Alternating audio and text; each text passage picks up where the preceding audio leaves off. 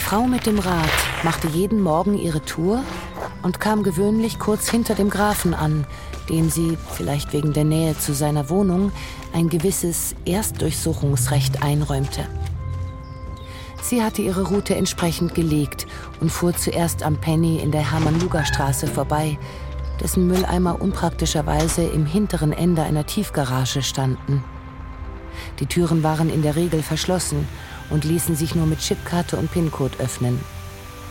Allein montags, mittwochs und freitags stand die Zufahrt für eine knappe halbe Stunde offen, weil ein Mitglied der städtischen Straßenreinigung für 30 Euro im Monat das Gewissen des für die Tiefgarage zuständigen Hausmeisters beruhigte und im Inneren eine Runde mitdrehte, obwohl die Bürsten den Abfall lediglich unter die parkenden Autos schoben. Es empfahl sich ohnehin hier früh anzufangen, da sonst die Schüler der privaten Berufsschule über den Penny auf den Bürgersteigen herumlungerten und jemanden, der Müll durchsuchte, gerne anpöbelten.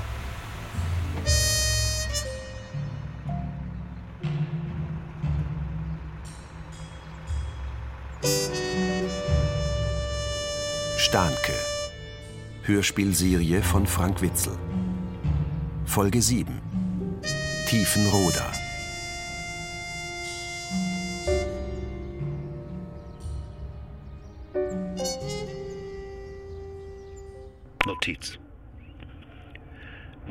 Fenster in meinem Zimmer direkter Einblick in die Toreinfahrt des schräg gegenüberliegenden Penny. Gegen halb neun werden die Waren mit abgelaufenem Verfallsdatum entsorgt. In den Tagen direkt nach Überschreitung des Haltbarkeitsdatums wandern die Produkte zuerst für den halben Preis aus der Kühltheke in einen Einkaufswagen neben der Kasse, so als käme es nun auf Temperaturunterschiede ohnehin nicht mehr an. Nach einer weiteren Karenzzeit und nochmaliger Halbierung des Preises auf dem phosphorgrünen Stickeraufdruck werden sie, vorzugsweise am Wochenanfang, von dort in die Müllcontainer befördert. Hier treffen sich nur die absoluten Hardliner. Ein älterer Typ, genannt Graf Joster, mühsam auf Vornehmen zurechtgemacht, wartet schon ab halb acht mit zwei zerknäulten Einkaufstaschen – geht zwei Anstandsschritte um die Ecke, wenn die Angestellten mit der Kiste nach draußen kommen und packt dann das meiste aus dem Müllcontainer in seine Tüten. Langsam trudeln noch zwei, drei andere Gestalten ein. Darunter eine Frau mit einem alten verbeulten Rad, die von einem Mann eine Großpackung in Clowns Gesichtsform gepresste Cordon Bleu-Stücke für Kindergeburtstage präsentiert bekommt.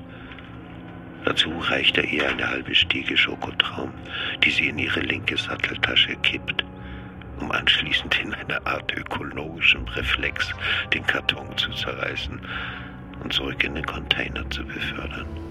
Die Frau mit dem Rad erzählte dem Grafen an diesem Morgen, wahrscheinlich als Gegenleistung für die überlassenen Schokoträume, dass es kein besseres Düngemittel für Pflanzen gäbe als alte Kleider. Der Graf jeglicher Verschwendung gegenüber kritisch eingestellt, musterte sie skeptisch. Natürlich braucht es ein bisschen Zeit, bis die Klamotten zerfallen. Aber dann sind sie reiner Balsam. Gerade für die ganzen geplagten Stadtbäume. Aber wo machst du das denn? Du hast doch keinen Garten. Na, im Stadtpark. Die armen Bäume da, die können einem nur leid tun.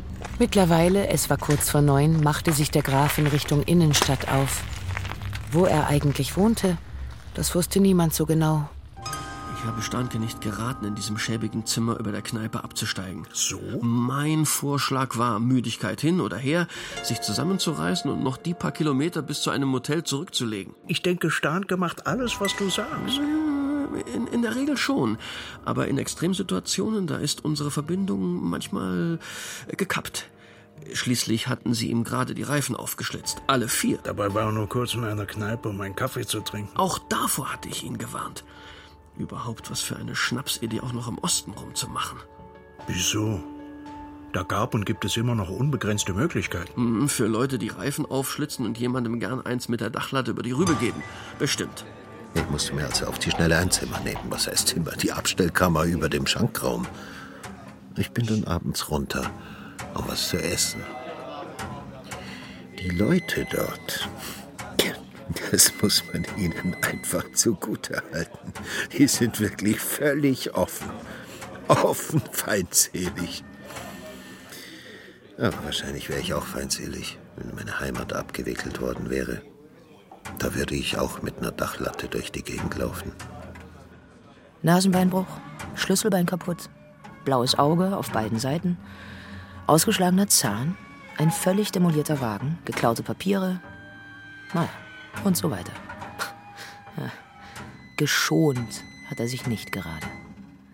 Ob die Schläge allerdings auch sein Erinnerungsvermögen in Mitleidenschaft gezogen haben, das kann ich nicht sagen.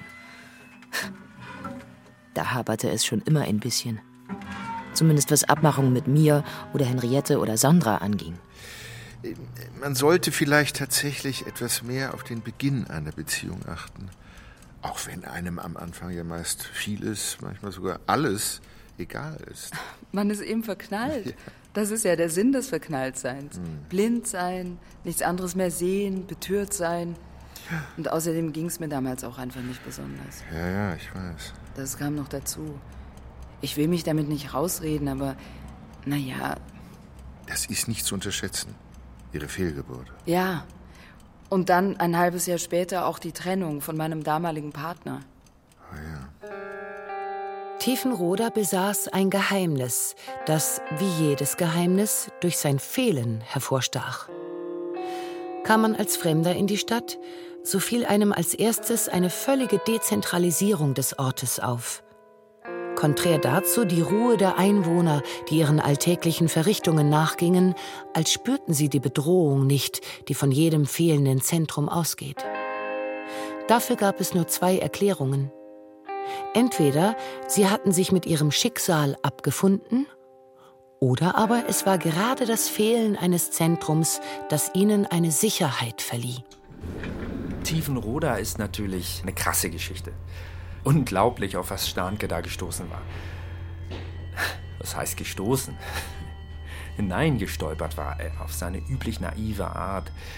Da musste ich ihm auch eingestehen, dass es unter den aufgezeichneten, verplanten, kartografierten, digitalisierten Schichten tatsächlich noch andere Ebenen gibt, die man nur vor Ort entdecken kann. Manchmal sieht man das Ende einer Stadt vor sich. Man gibt ihr vielleicht noch 30, 40 Jahre.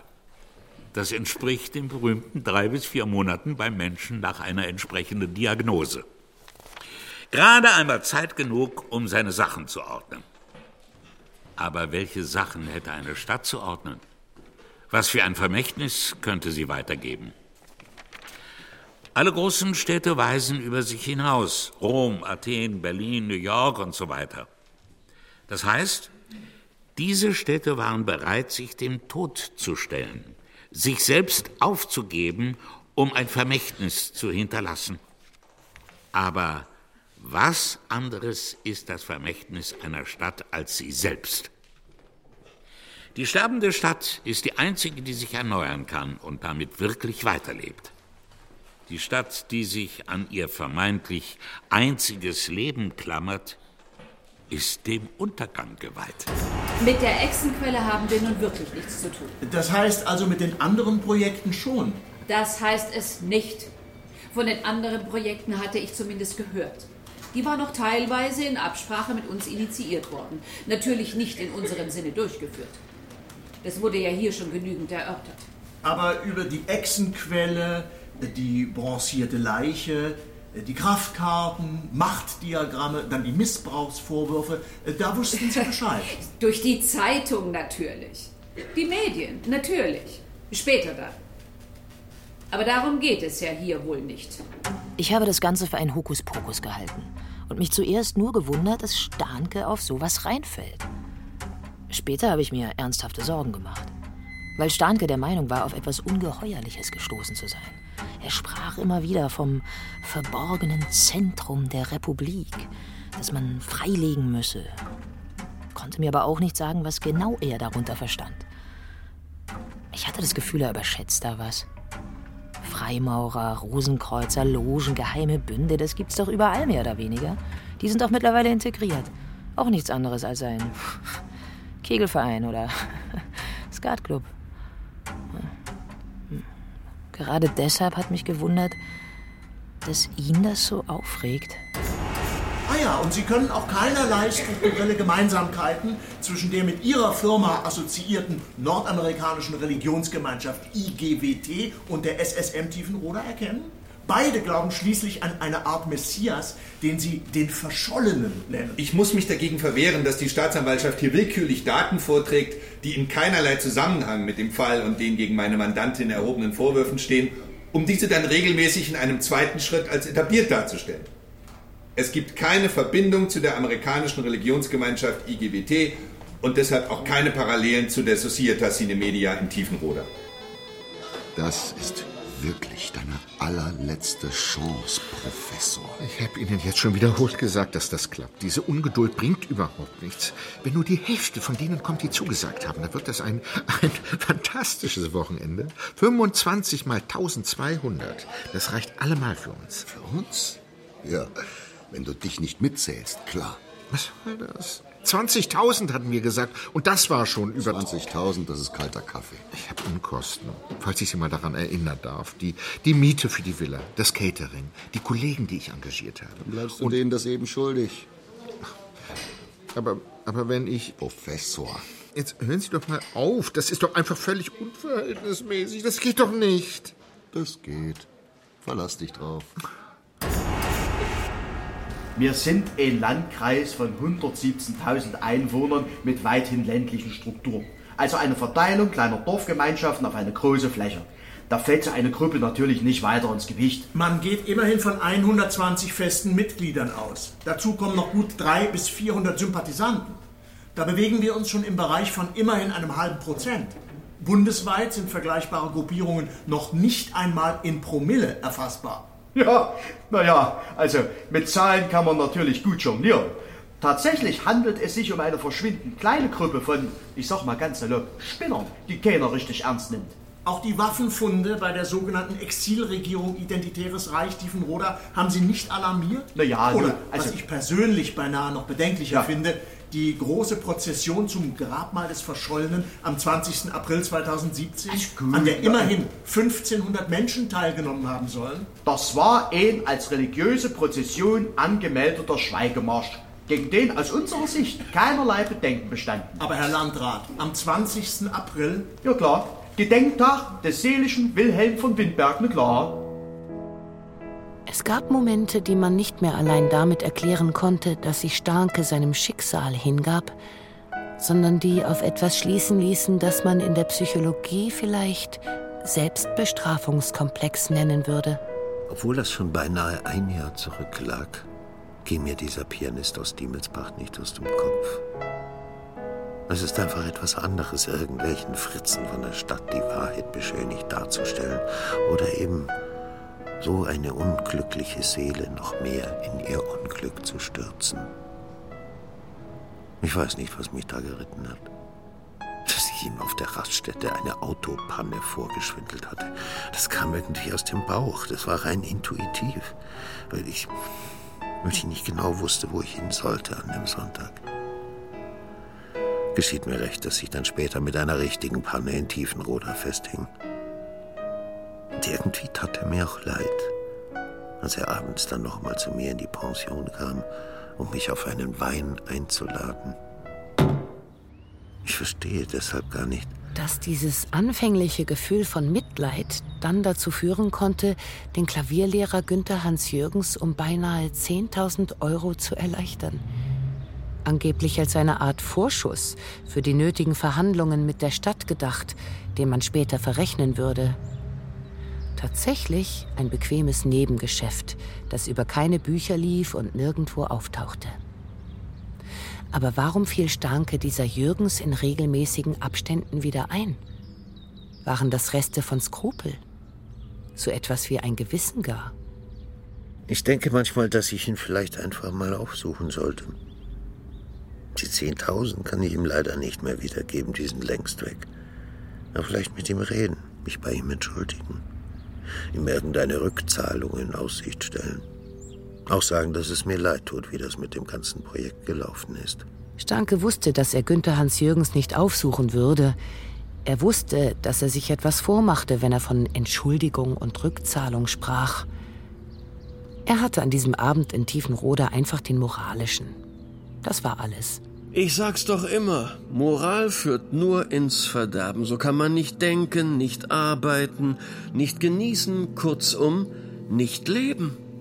Und ich dachte immer, du wärst der Vertreter der Moral. Du musst dir mal eins merken. Um erfolgreich zu sein, muss man eine gewisse Pharma entwickeln, zu der auch eine Lebensphilosophie gehört. Dieses sogenannte Storytelling? Ein uralter Hut, das weiß jeder, der sich in dem Metier auch nur etwas auskennt. In welchem Metier? In dem Metier, in dem man etwas an den Mann respektive die Frau bringen will. Da ist es immer ganz gut, wenn man ausgestattet mit den Insignien einer höheren Instanz auftritt. Wie etwa? Na, wie etwa der Moral, mit der ich mich zu schmücken pflege?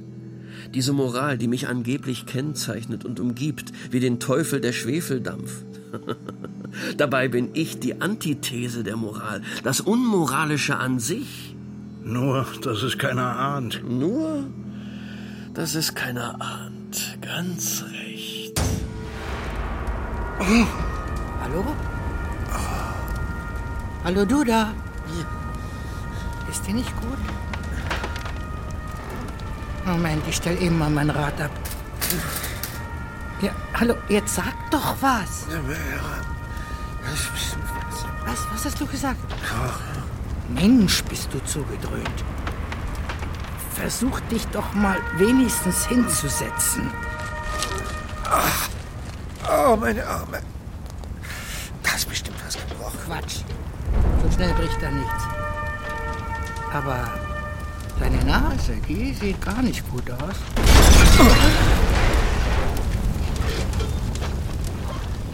Wo bin ich eigentlich? Tiefenruder. Aber das spielt doch keine Rolle. Wir müssen hier weg. Hast du das hier veranstaltet in deinem Suff? Was?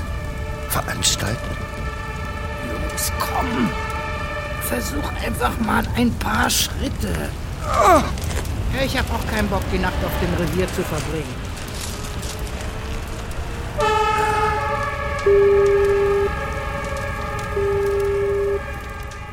Sie sind verbunden mit der Mailbox von Starke. Bitte sprechen Sie Ihre Nachricht nach dem Tonsignal. Vielleicht ist es wirklich gut, wenn wir getrennt hinkommen. Das hat ja auch was Aufregendes. Als würden wir uns gerade erst kennenlernen, neu kennenlernen. Das geht um 14 Uhr los, offiziell, aber wenn du um drei, halb vier kommst, reicht es auch. Bisschen reden, was Gutes essen, ein schönes Zimmer. Mal an nichts denken weiter. Also, ich küsse dich. Bis Freitag. Aber wenn man ihn entführt hat und irgendwo gefangen hält. Oh, Henry, das ist doch Unsinn.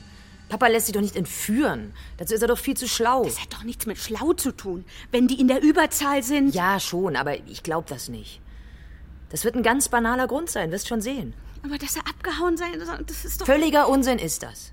Papa würde nie weggehen ohne dich. Aber warum hat er dann nicht wenigstens kurz Bescheid gesagt? Das geht manchmal nicht. Das weißt du doch. Oder angerufen. Mach dir mal keine Sorgen. Da findet sich eine ganz banale Erklärung. Wirst sehen. Sie erinnern sich doch vielleicht noch an Bad Stuffenheim? Nein, ehrlich gesagt. Was hat Starnke uns da wieder eingebrockt? Hm? In gewissem Sinne etwas Wunderbares. So, das würde mich wundern. War das diese unterirdische Stadt mit den Quecksilbersalinen? Nein, nein, ganz anders. In Stuffenheim hatte der Badbetrieb schon längst zugemacht. Eine Kleinstadt, die ohne große Ambition vor sich hin vegetierte, an einem kleinen Hügel gelegen, den Starnke, ich glaube, das ist das Vogtland da unten, zu einem Skihang auserkoren hatte. Da, wo sie die, die kleine Siedlung abgerissen haben, nur um festzustellen, dass der Boden so marode ist, dass ihnen der halbe Hügel hinterher gerutscht ist? Ja, ja, genau. Ah. Hatte da eigentlich niemand eine Konsistenzermittlung vorgenommen? Doch, natürlich, klar. Und wer, wenn ich fragen darf? Starnke. Ach, ach so, ich verstehe. Aber darauf wollte ich gar nicht hinaus. Sondern? In dieser Siedlung, die man da platt gemacht hatte, da stand auch das kleine Häuschen eines gewissen Herbert Siedermann. Ja und? Siedermann. Kommt Ihnen der Name nicht irgendwie bekannt vor? Nein, da muss ich jetzt. Warten Sie mal. Heißt so nicht auch unser Staatsanwalt? Genau, ha genau. Und Herbert Siedermann, das ist sein Bruder. Verstehen Sie, was das heißt? Sie sind verbunden mit der Mailbox von Almut Richter. Bitte sprechen Sie Ihre Nachricht nach dem Tonsignal. Hier Freudenkamp.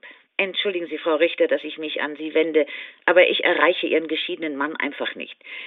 Ich soll Sie übrigens ganz herzlich von Ihrem Herrn Schwiegervater grüßen. Sie können sich natürlich vorstellen, dass er fragt, wann Sie ihn wieder einmal besuchen kommen, zusammen mit seiner Enkelin, die er ja auch schon so lange nicht mehr gesehen hat. Aber ich verstehe das ja. Man hat eben viel zu tun, wenn man im Berufsleben steht. Dafür haben Sie mich ja auch schließlich eingestellt.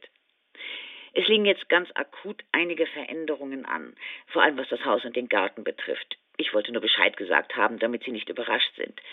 Sie können mich gern zurückrufen, dann kann ich Ihnen kurz erklären, um was es da genau geht.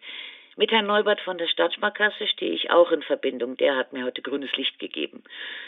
Ja, das war's soweit von meiner Seite. Dann wünsche ich Ihnen noch einen schönen Abend.